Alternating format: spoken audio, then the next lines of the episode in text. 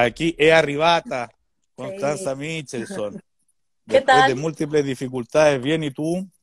Sí, pues. ¿Y qué, pa- qué pasó? ¿Te metiste desde otra cuenta o desde Sí, cómo es la desde mi cosa? cuenta privada esta, para que no me sigan por acá porque van a ver solo guaguas. Ah, La mira, otra no sé, no funcionó. Pero ahora Oye, estamos.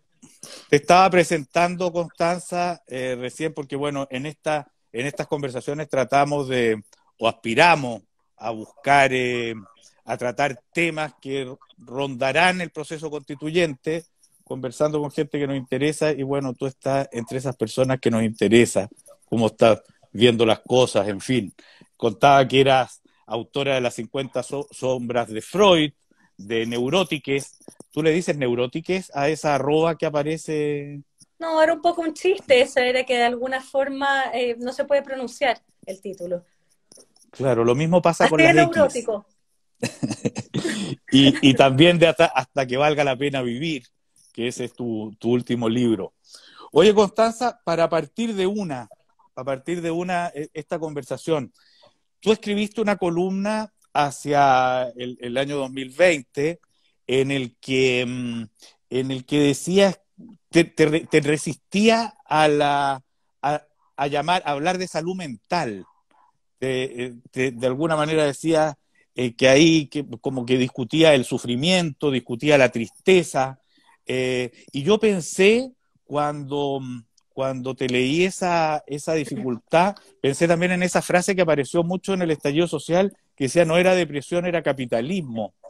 Eh, ¿Qué hacemos con el concepto? A ver, háblanos de tu impresión de ese concepto de salud mental. Porque dicho sea de paso, por ejemplo, en el Instituto Nacional, los jóvenes del Instituto Nacional en una toma del año 2019, si no me equivoco, eh, requerían o exigían como una de, su- de, de las partes de su petitorio la atención de la salud mental. ¿Qué hacemos con este Me término? acuerdo. Me acuerdo que pasó ahí que decían que estamos cansados y, y- y aparecieron otras voces que dijeron, ¿cómo esto que ahora los jóvenes se cansan si nosotros trabajamos tanto? En fin. Eh, y la verdad, ahí también escribí una columna que se llamaba Ya no hay tiempo para el deseo, es decir, eh, yo no sé si los jóvenes de hoy día se cansan más o menos que los más grandes. El asunto es que si uno pregunta hoy día si hay tiempo, seguramente la mayoría te va a responder, no tengo tiempo. Entonces, bueno, ¿qué pasó, qué pasó con el tiempo? Eh, lo que yo ahí proponía es que el tiempo es una categoría política también, ¿sí? Cómo se usa el tiempo, cuánto tiempo hay, quiénes tienen o no más tiempo. Tener tiempo pareciera ser eh, que a veces podría ser, o disfrutar el tiempo es un lujo también. Pero bueno, sobre el asunto de la salud mental, eh, es una especie de provocación, porque eh, con esto no quiero decir que no tengan que haber políticas de salud mental, por supuesto que no, no es eso. A lo que voy es que el, concepto, la idea de salud mental es un concepto que coloniza eh, gran parte de la experiencia desde el punto de vista sanitario. Entonces el malestar se empieza a tratar de un modo que es bajo la lógica sanitaria y en el caso mental tiene que ver con la lógica farmacológica.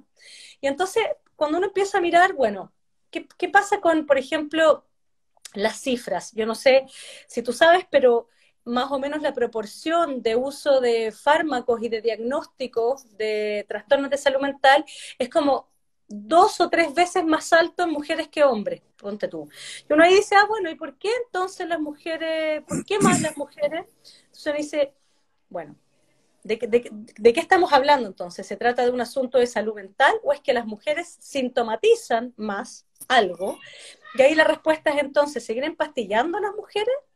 ¿O la respuesta pasa por otra cosa? O sea, eh, hay, una, hay un artículo muy bueno que comenta la chilena Marianne Krause, donde ella dice, las que son más vulnerables a la depresión son las mujeres de capas populares, pero lo que a mí me interesa ahí es la explicación que ella da, que es súper interesante, que ella dice que tiene que ver con la falta de poder y con la falta de mundo, de alguna forma. El hecho de Pero- no estar... ¿Mm? No, pero, pero a ver, para entender una cosa, eh, toda esa experiencia más dificultosa, de mayor marginación, muchas veces de postración, etcétera, ¿deviene en algo que se podría llamar una enfermedad o es que le estamos llamando enfermedad a un estado de malestar? Eh, No solamente, o sea, provoca, provoca, pero provoca efectivamente un daño, porque esto mismo te lo podría preguntar y después a ver si lo desarrollamos. Ponte tú si la situación de, de encierro que viven los jóvenes eh, o los adolescentes les va a devenir en, en algo que podríamos llamar enfermedad o a todo esto le tenemos que llamar cómo nos adaptamos o en qué consiste el proceso de adaptación a dificultades. es que para adaptarnos tenemos que, en primer lugar, estar en una posición de poder decir algo respecto de las condiciones en las que estamos para ver cómo nos adaptamos. O sea, si acá la respuesta, por ejemplo, en la pandemia es, me tengo que adaptar a eh, no tengo idea, a teletrabajar y hacer telecolegio y, y yo me las arreglo de manera privada como puedo en una situación que es imposible porque ¿qué pasa si no tengo internet? ¿Qué pasa si tengo un computador y tengo dos hijos? ¿A cuál de los dos conecto? ¿Qué pasa con mi trabajo? ¿Qué pasa si pierdo mi trabajo porque entonces me ponen las reuniones al mismo tiempo que lo de los niños? Entonces me tomo un rabotril y entonces asumo que con eso voy a estar mejor.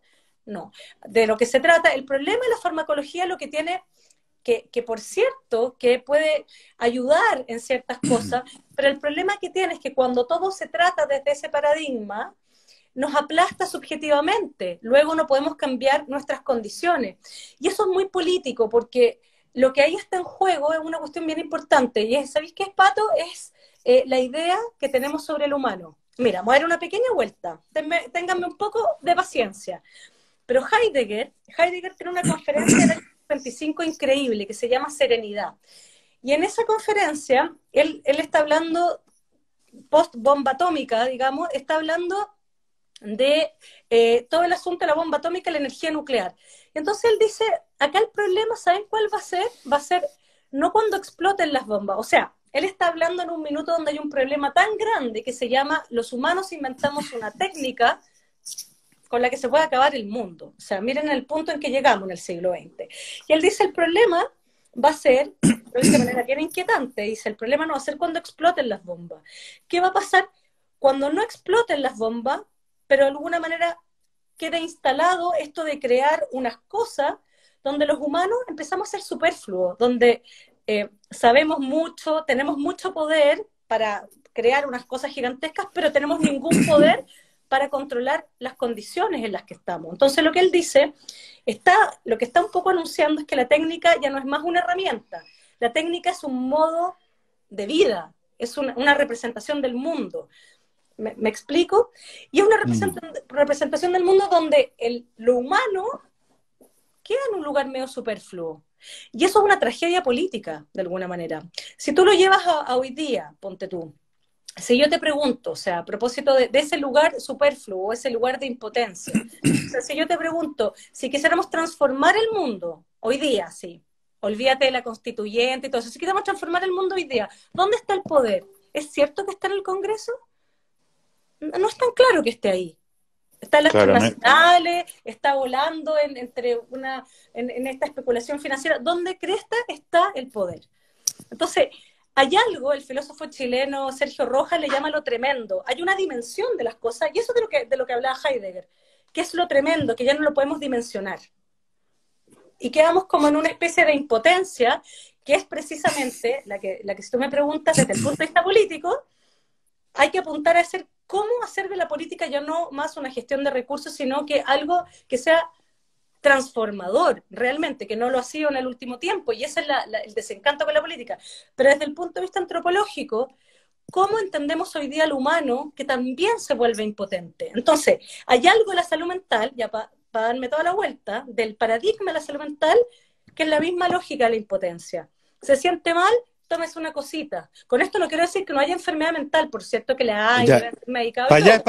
Para allá, para allá, para allá es para donde te, quiero entonces llevar esto. Ok, eh, se amplía el término, se, se, abusa del término, hay quienes quisieran ver solucionadas dificultades, tú estás hablando de Heidegger, la serenidad, pensé en Séneca, eh, existe también el estoicismo, eh, hay, hay distintas maneras de asumir las dificultades, distintas maneras de enfrentarlas, en fin, de acuerdo. Y ahí hay algo donde lo político se puede confundir eh, con efectivamente lo que puede ser una enfermedad. Pero, la, pero permanece la pregunta para una psicoanalista, digamos, si estamos, si acá hay momentos en los que se genera enfermedad. si hay algo que, que, se llama así y que está bien, vamos a optar no por tratarlo, una psicoanalista prefiere no tratarlo con medicamentos, sino eh, con terapia, digamos. Pero, eh, ¿qué enfermedades tú notas que, se, que hoy día se, están, se han generado? Eh, hay efectivamente, hay, hay, más, hay más depresión, es, que la enfermedad, es que, Pato, la enfermedad principal, si tú me preguntas, no estoy hablando de los grandes trastornos como enfermedades mentales, en la psicosis, por ejemplo, que igual es un tema a considerar, cuáles son los derechos también de un psicótico, ¿no? Eh, pero, pero estoy yendo a este otro campo que para nosotros sería como el campo de la neurosis o lo que uno entendería más acá de la enfermedad mental, y que está ultra diagnosticado de un montón de cosas, de depresión, de ansiedad, de trastorno adaptativo. Es cierto, todo eso tú le puedes poner un nombre a todas esas cosas. El problema que eso tiene es que tú al ponerle un nombre ya entiendes, ya estás creando el problema. Tú al nombrarlo creas tu objeto. Entonces lo que quiero decir con esto, si tú me preguntas cuál es la enfermedad de la época, es un problema de lenguaje, es decir, que las personas estamos despojadas de poder decir algo sobre nosotros mismos, que es lo único que de alguna manera nos puede permitir em, hacer algo respecto de las condiciones que nos llevan a enfermar. ¿Me explico? Saquemos entonces la palabra enfermedad. Saquemos la palabra enfermedad y ahora hablemos entonces de otra cosa. ¿Qué partámoslo por aquí para estar en la pandemia, que yo creo que es algo en lo que estamos habitando, eh, que vamos a tener que ir tomando conciencia de sus consecuencias. ¿ah? Después podemos hablar de qué es lo que se vio del sistema político en el estallido, tú, tú lo trataste y lo recorriste, eso también, pero ahora estamos, estamos en medio de un encierro, de una, de una enfermedad que parece estar, estar rodeándonos enteramente, eh, de unos jóvenes que están relacionándose educacionalmente de manera remota, que están interactuando con el resto a través de una pantalla, eh, una sociedad que está viviendo así como nosotros mismos nos estamos entendiendo acá, ¿qué genera? ¿Qué es lo que tú ves? No le llamemos, no le pongamos ningún rótulo. ¿Qué, qué, novedad, ¿Qué novedad va generando? Yo creo que acentúa, acentúa como algo que ya venía a propósito de, ciertas lógicas de vigilancia, como lo, lo telemático. Eso ya me parece que lo acelera. Todas las catástrofes, las guerras, en fin, siempre dejan algunas cosas. No sé, la misma bomba atómica deja la energía nuclear, las guerras dejan el, ¿cómo se llama este? El alambre púa. Lo que esta catástrofe va a dejar es obviamente una profundización de lo telemático, pero lo va a profundizar y seguramente también de la vigilancia, ¿no? Del control. Me parece que el mundo va, va derechito para allá. Eh, ¿Qué consecuencias tiene eso eh, yo veo otra, ¿eh? déjame ponerte otra cosa que yo veo con mucha fuerza. Em, sería difícil si es que uno recorre los, los datos materiales, decir que hoy día, por ejemplo, en nuestra sociedad la gente está viviendo una pobreza mayor que en otro momento. Eh, hoy, día, hoy día sí respecto de hace dos años, ciertamente, eh, o de hace un año, pero, ese es otro tema. pero yo hay una cosa que la noto muy, muy em, enquistada en el malestar y que tiene que ver con que quizá hay una, como no conocíamos desde hace mucho rato, habitando con una incertidumbre muy grande. O sea, hace eh, mucho rato que estamos en incertidumbre. Bueno, pero, pero eso genera la sensación de que la cosa está más, está pésimo, porque de alguna manera hay algo que es muy difícil de abordar, es muy difícil de soportar. Cuando tú, si tú estás en la pobreza pero luchas por la revolución, hay, hay una luz de redención. Si tú estás en la, en la pobreza y habitas la fe, hay un más allá que te va a salvar.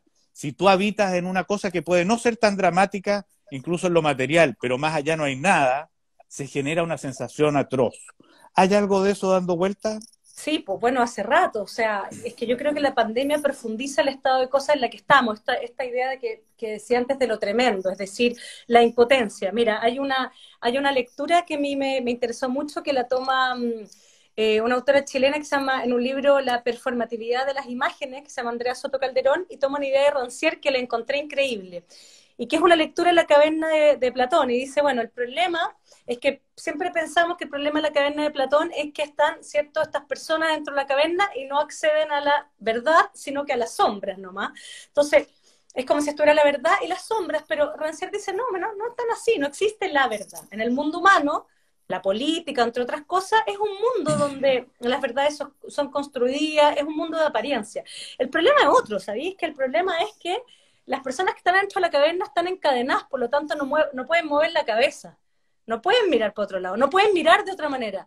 El fondo dice, el problema de la caverna es el régimen de impotencia. Eso es lo que a mí me interesa marcar. Entonces, cuando yo me pregunto qué es la impotencia, por eso te decía antes, la impotencia me parece que tiene que ver con el hecho de que la política, de un tiempo a esta parte, se transforma en un sistema de gestión y no en algo transformador. No en algo que uno diga, ahí vamos, vamos a participar y vamos a cambiar el mundo. Y desde el punto de vista antropológico, el lenguaje digamos, nuestro régimen de lenguaje es un lenguaje desde las disciplinas, desde las disciplinas donde eh, dejamos como, ¿cómo decirlo? Eh, se afloja la subjetividad, se ponen muy fuertes las identidades, las identidades que yo soy esto, yo soy lo otro, pero que son muy distintos a ser sujeto. Ser sujeto es poder decir algo, no el pensamiento en masa, no decir todo lo que dicen igual que los demás ni nada, sino que es poder sostener una posición, una posición que es política, finalmente. Y cuando digo que no hay posición de sujeto, cuando hay posición de sujeto me refiero a esto, cuando alguien pone tú en la clínica, en la clínica psicológica, va y dice, bueno, yo soy, o se presenta así, soy un depresivo tipo 4, por decirte cualquier cosa, estoy inventando cualquier diagnóstico, eh, soy un bipolar no sé qué. Cuando uno se habla a sí mismo desde esos lenguajes, perdemos agencia. Eso es lo que quiero decir. Y eso es una manera de pensarnos como seres humanos. Cuando venga la, lógica del algoritmo es lo mismo. Cuando la, lógica del algoritmo dice, ¿sabe qué? Los humanos son estúpidos. Como son estúpidos, no piensen da lo mismo, no digan nada. El algoritmo va a decir qué pasa con usted. Una amiga me da un ejemplo hoy día mismo de hace del 2018, un gobernador en Estados Unidos que tenía esta idea, que era como algo así como a través del algoritmo poder ver que mujeres adolescentes seguramente iban a quedar embarazadas de acuerdo a ciertos cruces de datos. ¿Qué es eso? Es decir, eh, lo que te quiero decir con esto es que eh, es como si el paradigma de, de qué va a ser lo humano todo el tiempo estuviera apuntando a perder responsabilidades desde el punto de vista subjetivo. Ya no tengo nada que decir porque los diagnósticos hablan por mí, eh, el, algoritmo habla por mí. Entonces, bueno, se acaba la política. Eso es lo que quiero decir, que es lo que es muy grave de la época, en mi, en mi opinión. Desde el punto de vista antropológico, es como si la idea del humano estuviera, hubiera una mutación tremenda hacia transformarnos en, en, seres mudos, mudos que hablan mucho, pero hablan mucho para nada. Hablar demasiado para no decir nada, ¿me, me explico? Mm. ¿Cómo viste tú el estallido social? ¿Cómo resumirías tú esa, experiencia? ¿Qué pasó? ¿Qué es lo que estalló, en mi opinión? Yo creo que, a ver, em, para mí fue muy impresionante que, de manera espontánea, a los pocos días del estallido, la, la, frase que apareciera fuera esta hasta que valga la pena vivir. Porque es interesante, porque estamos en tiempos donde la esperanza de vida crece, para unos más que otros, por cierto.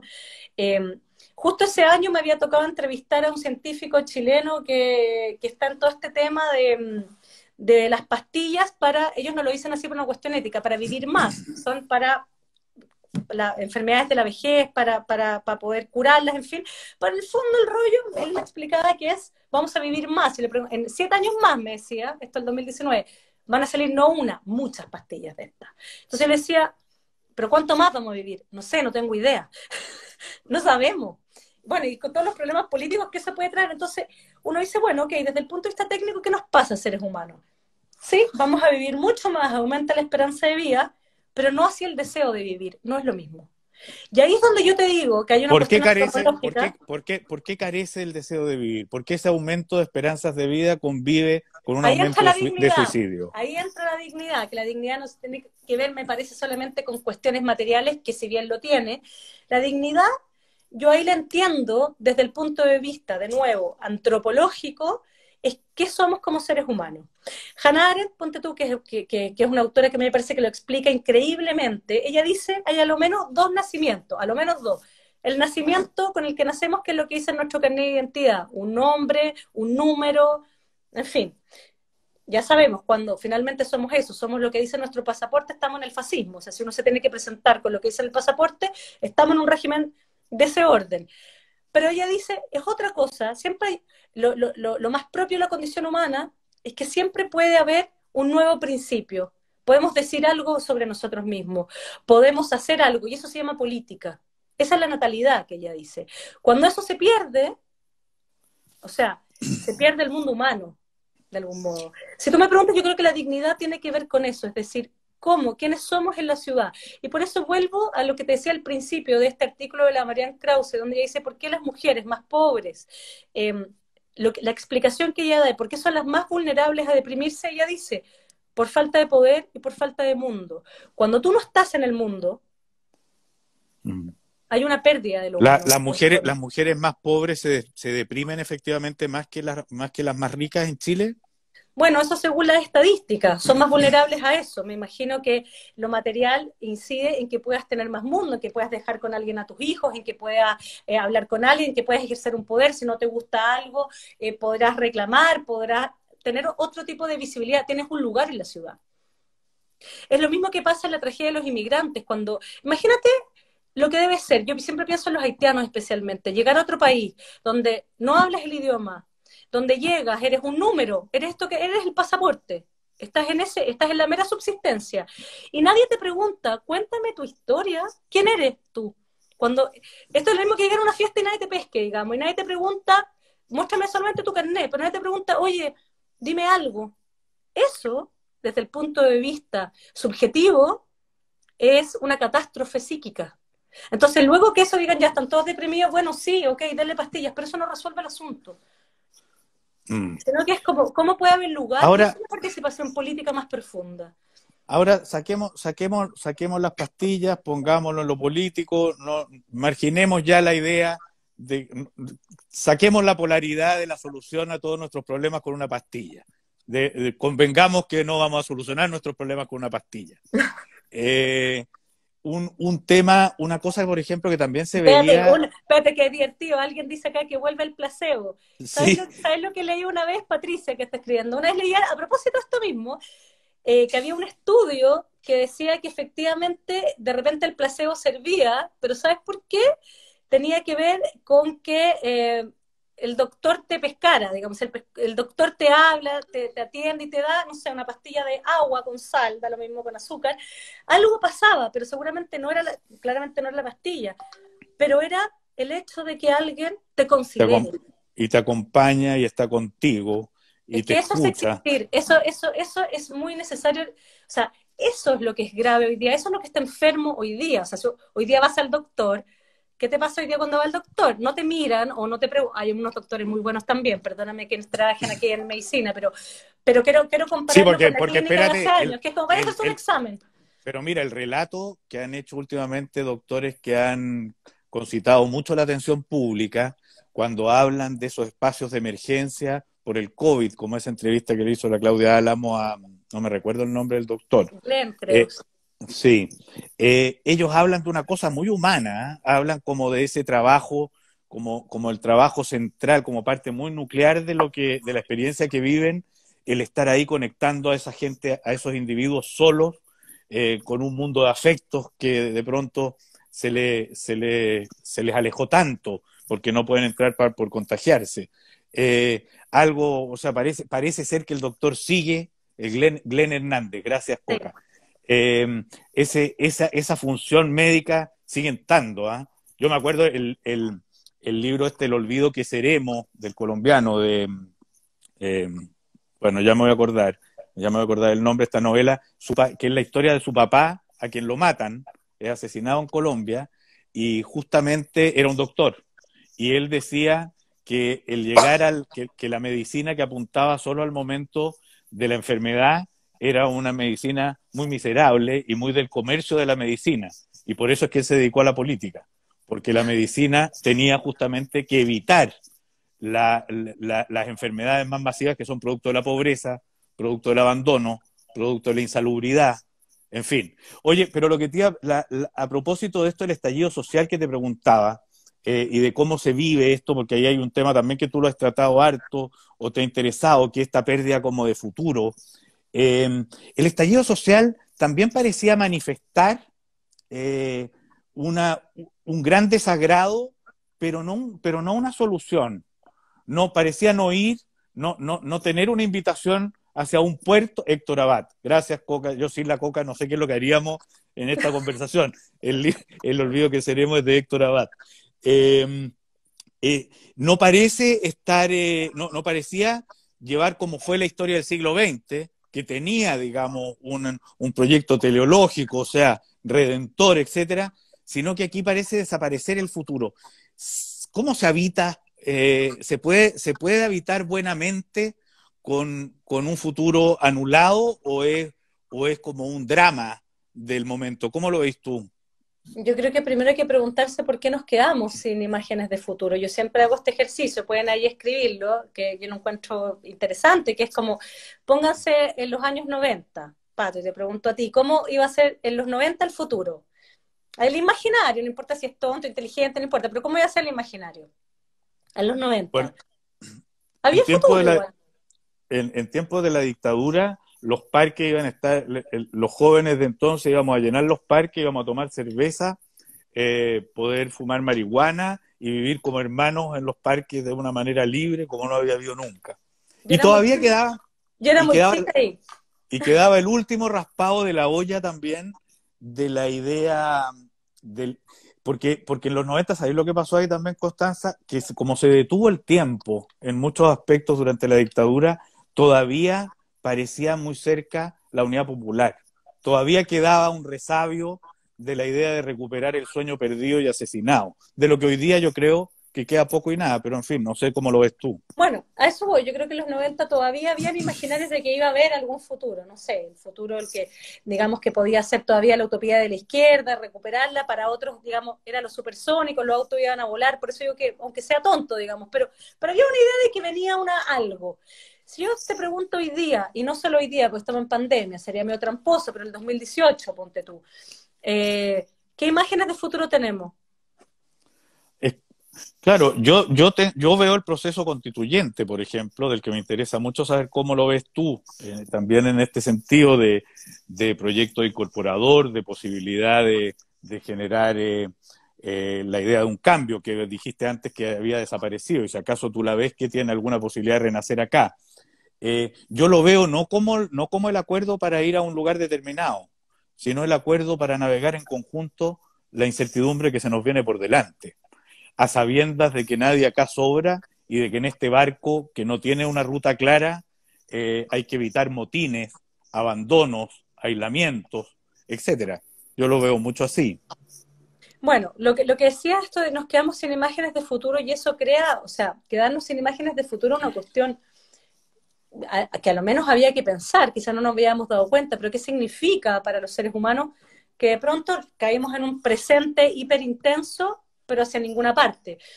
Eh, y eso tiene que ver con una desazón, tiene que ver entonces con un malestar que no se politiza, y de alguna manera yo creo que el estallido retoma esas preguntas, es decir, oye, ¿podemos volver a desear cosas? ¿Podemos pensar que la política puede ser, insisto, no una mera administradora de recursos, sino que una herramienta de transformaciones que eso no ha sido tan obvio en las últimas décadas. O sea, yo creo que, por ejemplo, Piñera, el gobierno de Piñera, el lenguaje, a mí me interesa mucho el lenguaje, el lenguaje de los gobiernos de Piñera son el lenguaje del management, de la administración. Hemos estado bajo ese lenguaje.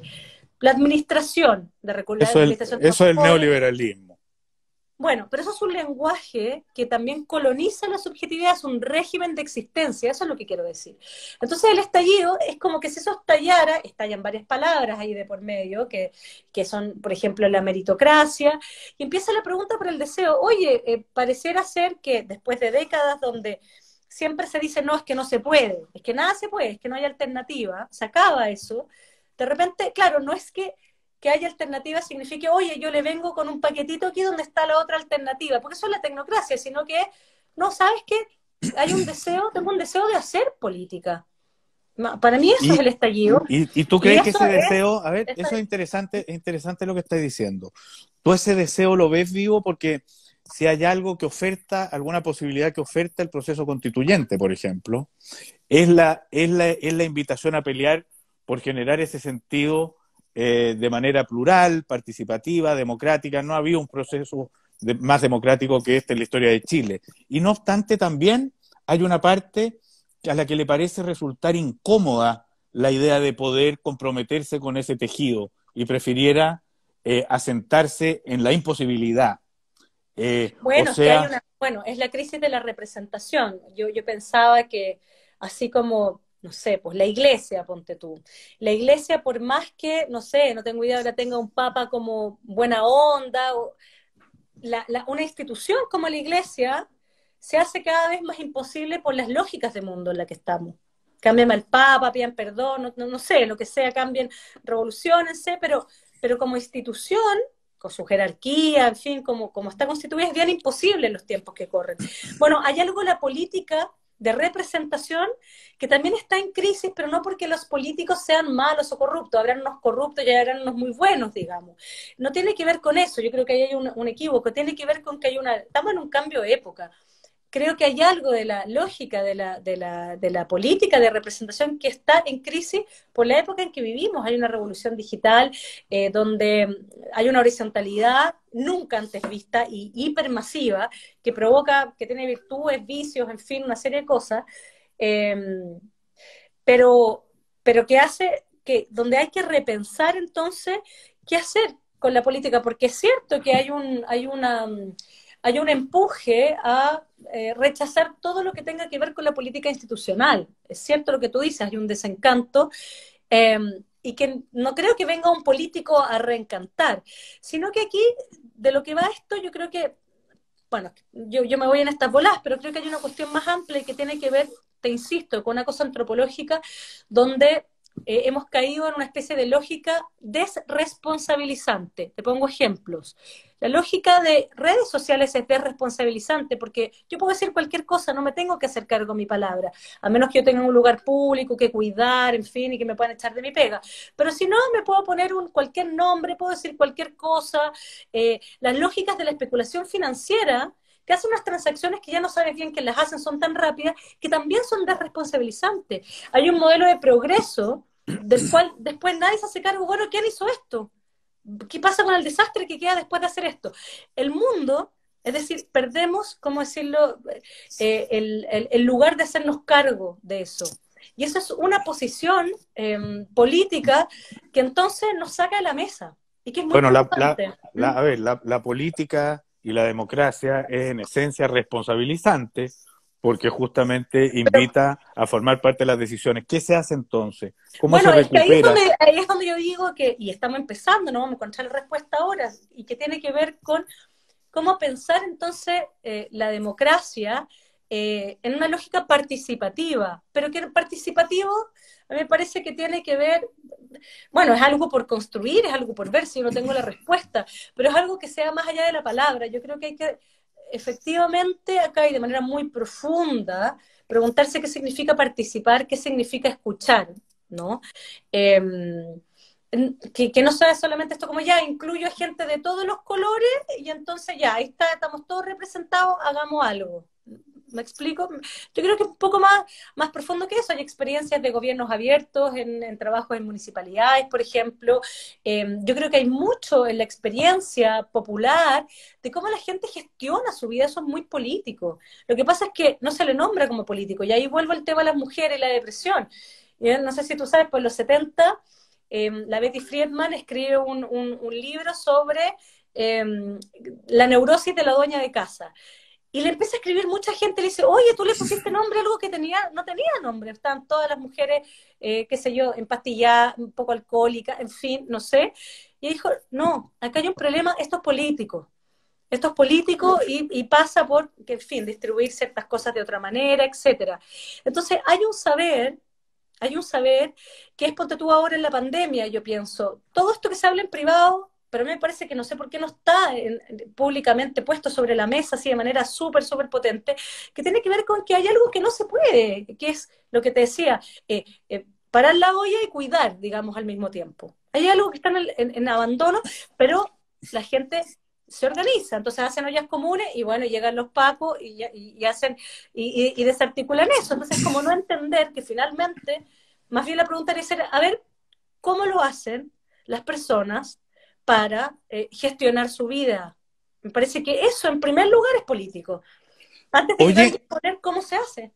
Oye, ahí estaba entrándole a un tema que además a ti te, ha estado convocando recién. Eh, ayer, ayer llamaron a un cacerolazo por eh, a un cacerolazo de mujeres por de alguna manera por las labores. No era, no, no era de mujeres, era un cacerolazo doméstico, pero no era de mujeres. Eh, cacerolazo doméstico que justamente pone o sobre el tapete las labores de cuidado, el desprecio o la desatención que ha habido como, como o la valoración que ha habido como comunidad a las labores de cuidado. A mí en la campaña me ha tocado muchísimo en, lo, en el territorio mismo, digamos, donde está, donde, donde viven las mujeres, etcétera, ese, ese 20% del producto ignorado en la economía nacional no pagado, que además tiene otra característica bien fuerte, ¿ah?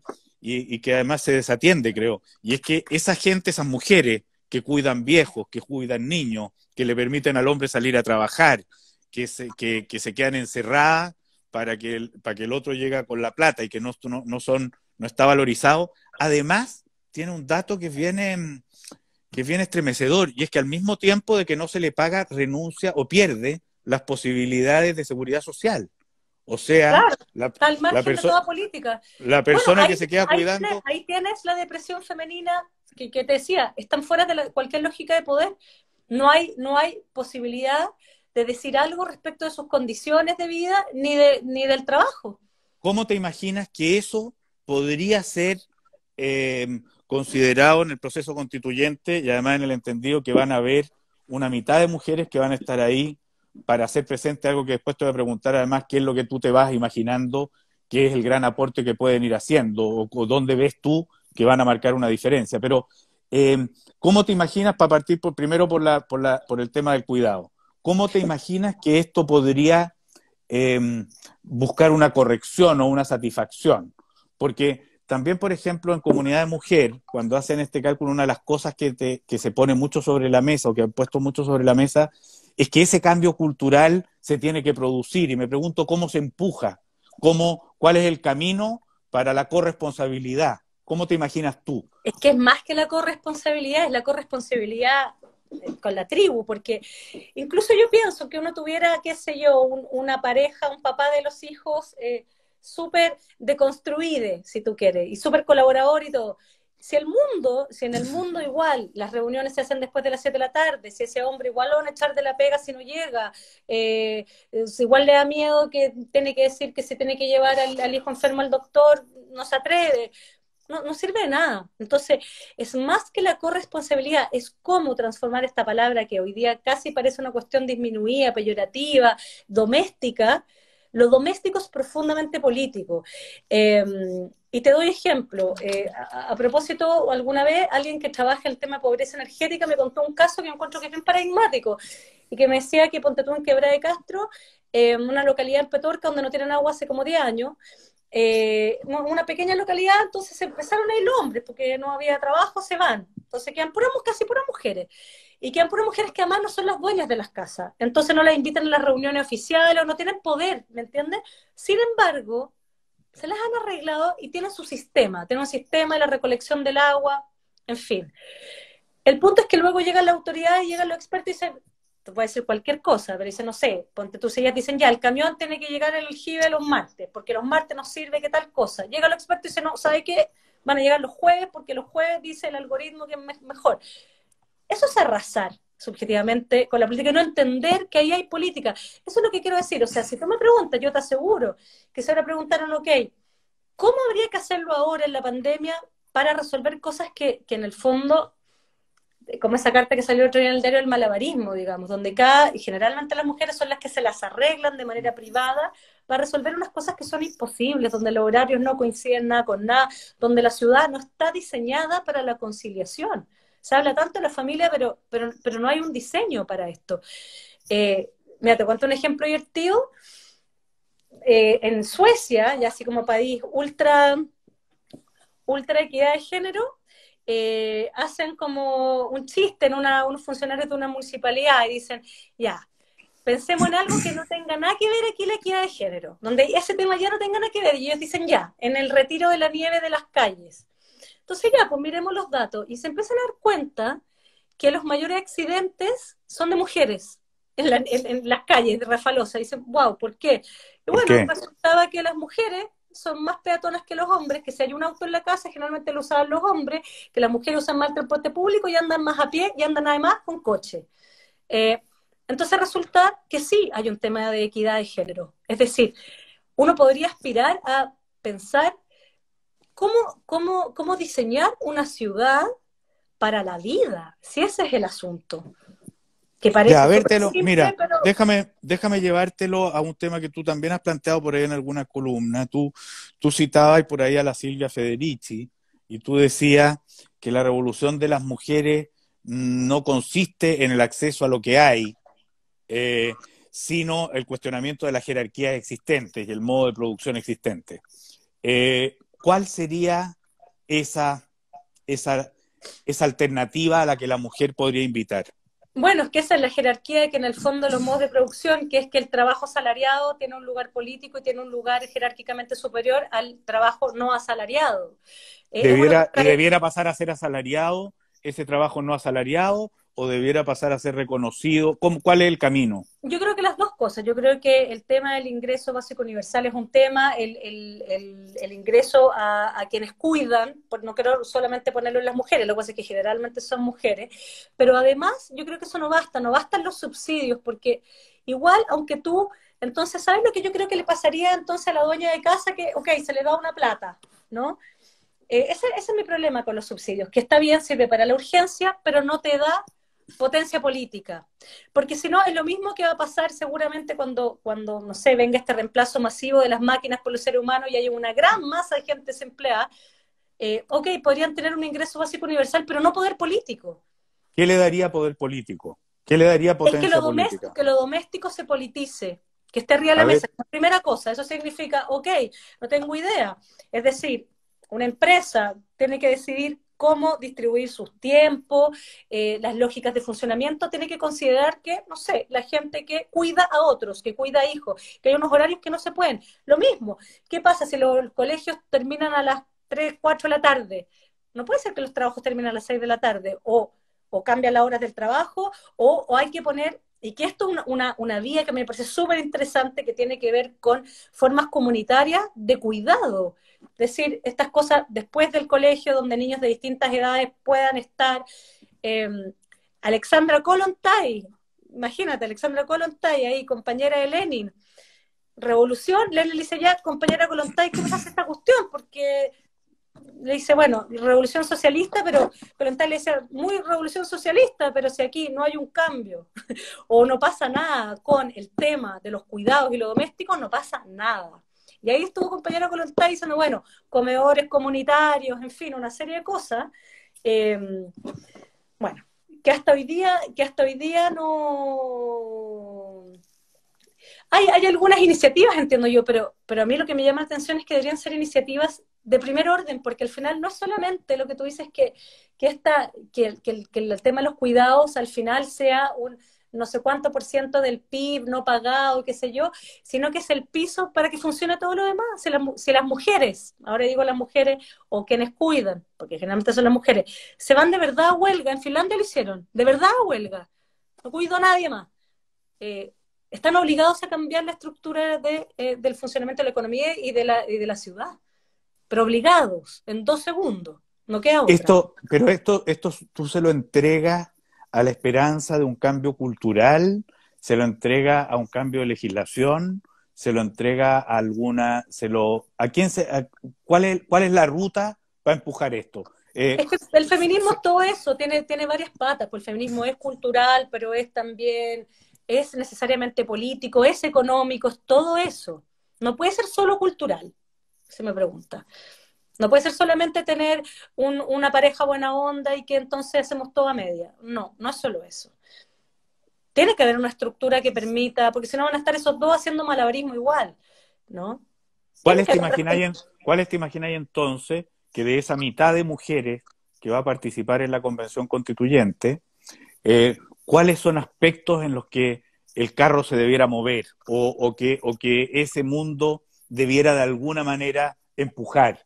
Eh, yo, yo cuando, cuando a mí me preguntan eh, qué veo de eso, yo me declaro eh, más bien una persona que va a ir lleno de curiosidad y como soy demócrata, tengo el máximo deseo de que la decisión de todos pese por igual. Por lo tanto, llego lleno de curiosidad a saber cuáles van a ser esas nuevas visiones, ese nuevo aporte. ¿Por dónde te imaginas tú la causa que esas mujeres, si tuvieran que empujar el carro a esa transformación de una constitución feminista o de una constitución de género o de una constitución que, asume la presencia de un mundo que no ha estado en las decisiones, debiera marcar diferencias. ¿Dónde te, ¿Dónde te figuras tú ese movimiento? Mira, yo creo que el ejemplo este, el de sacar la nieve en, Suecia, eh, podría ser una cosa que parece súper lejana, pero, pero yo creo que de lo que habla es del diseño de la ciudad, que hay inequidad en las cosas más inesperadas, pero que, pero que la, raíz de eso, lo que hay, la pauta que conecta todo eso, es que la vida está diseñada para que unos seres, que generalmente se llaman mujeres, se hagan cargo de manera privada de hacer unos malabarismos para que esto se sostenga. Punto. ¿Sí? Entonces, yo creo que en principio visibilizar es que eso ya no más, que hay que diseñar la ciudad para que entonces una tribu completa se haga cargo, no solo de los hijos propios, ¿ah? Sino de que haya acá una gente, digamos, que se llaman, que, son más vulnerables, que son los niños, las niñas, que son los ancianos, que son los enfermos, eh, y que es responsabilidad de toda la tribu. Ese es el, ese es el asunto. ya ahí tú abres otro tema que es bien interesante. Bien, yo creo que va a ser bonito y va a ser un tema de Ah, en Islandia, tienes razón. En Islandia fue la huelga feminista, sí. ¿Qué lugar, qué lugar le da a la familia? La, la, la, constitución o el acuerdo comunitario se mete con la familia más allá de su definición o más bien omite el tema de la familia porque aquí hay una responsabilidad comunitaria. ¿Cuál es la, qué, lugar le das a eso? O sea, yo creo que hay un peligro en esto de seguir privatizando a la familia, ¿no? Que la familia es como el eslabón que tiene que reproducir a la sociedad y se los tiene que arreglar como pueda. Eh, yo creo que hay un riesgo en eso. Mí por eso me parecen súper interesantes estas, como te digo, estas, estas maneras políticas de gestión de vida, eh, donde las personas se las arreglan de manera comunitaria para subsistir. Eh, eso por un lado. Ahora, dicho eso, creo que igual hay de pronto... ¿Es la familia la que mejor sabe lo que tiene que pasarle a sus hijos? ¿Es la familia la que...? No, pero, pero hay otra cosa. Lo que quiero decir, no, la respuesta ahí es, no, digamos, la familia es parte de una cosa más grande y la familia tampoco puede sola y los hijos no son de la familia, son, son también de la, de la tribu, digamos. Pero, eh, y además que la familia tiene que estar protegida, es decir, para que haya, para que la familia pueda, pueda hacer algo, eh, tiene que haber, una, tiene que haber una sociedad que eso también lo sostenga. ¿no? Ahora, dicho eso, igual creo que hay un vicio problemático en el, en el progresismo em, y que tiene que ver con un desprecio a la familia, porque suena facho, porque suena una cosa retrógrada, conservadora, en fin. La otra vez leía que el gobierno, que Obama, Obama progresista y todo, que Obama insistía mucho en el tema de la familia. Y lo, que, lo que decía la persona que, que, que, que, hacía este ensayo decía, bueno, lo que pasa es que en la comunidad afroamericana hay que pensar que en Estados Unidos esas personas vienen, fueron esclavos. Y, y los esclavos lo que pasaba es que no había familia, es decir, los hijos no eran de los padres, sino que eran del, no sé, cómo se, el, el, patrón, no sé cómo se llama, el amo, ¿no? Absolutamente se desarticula todo el asunto de la afiliación. Y lo que, lo que ahí describían eh, era que de alguna manera las reverberancias de esa historia es en la población negra también, em, que no da lo mismo, no da lo mismo estar desafiliado si tú quieres ser un hijo de rico, desafiliarte y ser rebelde y todo el cuento, que de alguna manera es tener un lugar donde hay una precariedad material, donde hay una precariedad simbólica, eh, estar desafiliado. No es lo mismo que tu hijo en Vitacura esté en la calle que tu hijo, no sé, en la población no sé cuánto, esté en la calle y que no tenga futuro además. No es lo mismo. Entonces, era interesante pensar en esto Obama y que ponte tú, yo te contaba la otra vez que leía en un artículo que era sobre el tema de la legalización de la marihuana, ponte tú, donde hablaba Vicente Fox, expresidente mexicano, y, le preguntaba a los, posibles candidatos presidenciales en Chile. Y Pamela Giles decía, no, yo no estaba de acuerdo con la legalización de la marihuana, ponte tú. Y yo pensaba, bueno, es que ella, de alguna manera, ¿a quién está viendo? No está hablando por los progres de Providencia. ¿Me, explico? Ella está viendo otra cosa. No, no, no quiero decir que ella es mi candidata necesariamente, pero lo que quiero decir es que ahí hay, hay, un, hay, un, hay un problema con el progresismo del cual se tiene que hacer cargo, que yo creo que es el problema que pasó en Estados Unidos, que por qué ni las mujeres ni el pueblo votó por Hillary Clinton y sí votó por Trump que es un, psicópata, digamos, ¿no? Pero ahí hay un asunto del cual hacerse cargo también desde la izquierda. ¿Me explico? Entonces, entonces no es decir como, no, la familia es una cuestión, chao, que... Hay un asunto de la afiliación que es más grande, que es la familia, que es la comunidad, que es lo social, etcétera pero que yo no le regalaría tan fácilmente la, palabra conservar a los conservadores y a lo más rancio de los conservadores, al racismo, a la homofobia. Hay cuestiones que hay que conservar. Benjamin decía, quizás con el modelo de progreso que tenemos hoy día, ser progresista es poner un freno mano, ponte tú. Para tren. Oye, la, se, nos, se nos ha ido el tiempo, ya se nos fue prácticamente una hora, así que eh, tenemos que ir terminando para que no, no, la gente pueda los chilenos puedan hacer algo más que estarnos escuchando y se puedan, y se puedan distraer un momento. Hay algo que, que, hemos tratado de poner, eh, de plantear mucho también en esta candidatura constituyente, y que es definir entre todos, y algo, algunos tanteos hiciste ya al comienzo de esta conversación, eh, la idea de dignidad como núcleo, como corazón, que de alguna manera viene además a inmiscuirse después de después de años de Guerra Fría, donde la pelea parece que era entre la libertad y la igualdad, eh, y de algún modo esos conceptos se ideologizaron, y aparece, irrumpe uno que la comunidad lo ensalza, que se llama la dignidad. Además ha aparecido ya, este concepto apareció en la primavera árabe, ha aparecido en, revueltas en distintos lugares del mundo en los últimos años con mucha frecuencia. A mí me tocó verlo en Colombia, verlo en Perú, en fin. ¿Cómo tú, qué, a ver, hagamos un tanteo, tanteemos de nuevo esa definición según tú.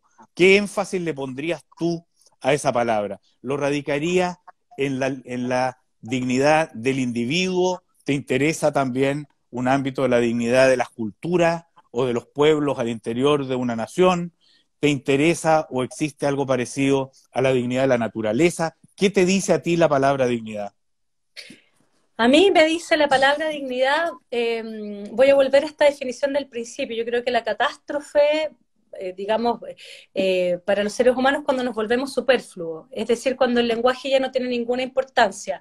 Eh, breve ejemplo, em, Primo Levi en, su libro terrible, Si esto es un hombre, cuenta que cuando llega al campo de concentración, cansado, muerto de sed, toma un pedazo de hielo, aparece un guardia nazi, le quita el hielo y él le pregunta, bueno, ¿por qué?